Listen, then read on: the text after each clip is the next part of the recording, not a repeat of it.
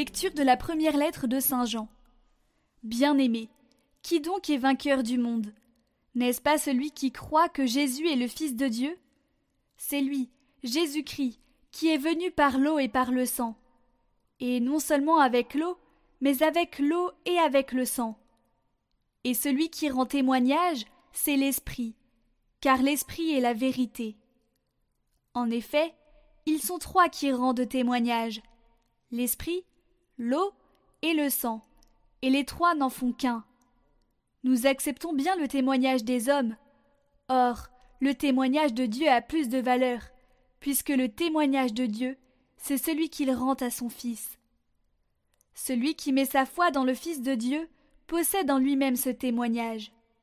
Celui qui ne croit pas Dieu, celui-là fait de Dieu un menteur, puisqu'il n'a pas mis sa foi dans le témoignage que Dieu rend à son Fils. Et ce témoignage, le voici. Dieu nous a donné la vie éternelle, et cette vie est dans son Fils. Celui qui a le Fils possède la vie. Celui qui n'a pas le Fils de Dieu ne possède pas la vie.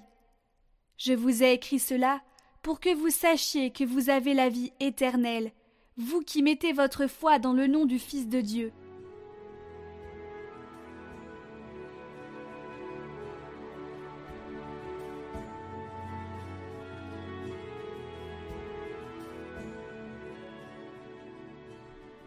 Glorifie le Seigneur Jérusalem, célèbre ton Dieu, ô Sion. Glorifie le Seigneur Jérusalem, célèbre ton Dieu, ô Sion. Il a consolidé les barres de tes portes, dans tes murs il a béni tes enfants. Il fait régner la paix à tes frontières, et d'un pain de froment te rassasie. Il envoie sa parole sur la terre, rapide, son verbe la parcourt. Il révèle sa parole à Jacob, ses volontés et ses lois à Israël. Pas un peuple qui les traitait ainsi, nul autre n'a connu ses volontés.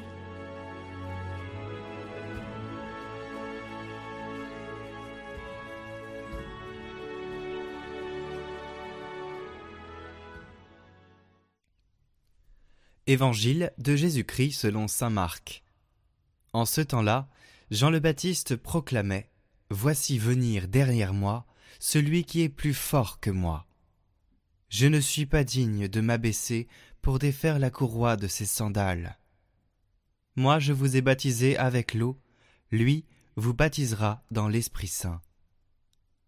En ces jours-là, Jésus vint de Nazareth, ville de Galilée, et il fut baptisé par Jean dans le Jourdain.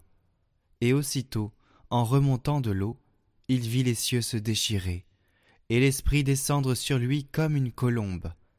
Il y eut une voix venant des cieux. Tu es mon Fils bien-aimé, en toi je trouve ma joie.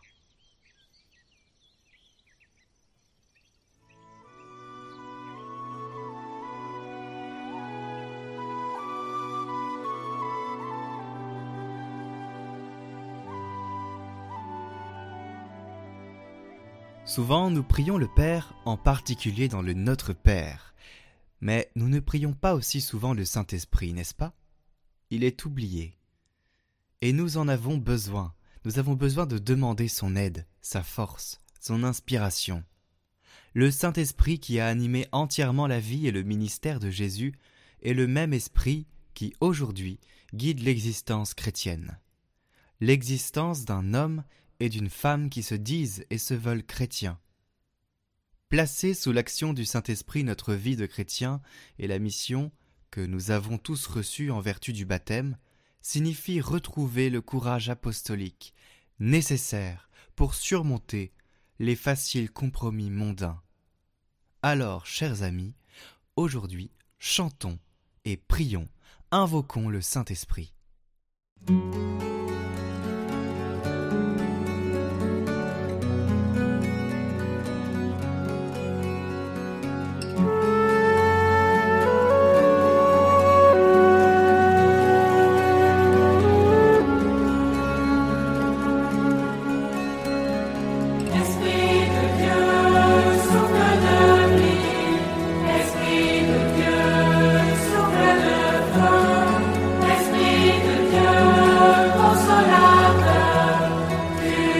Sanctifié.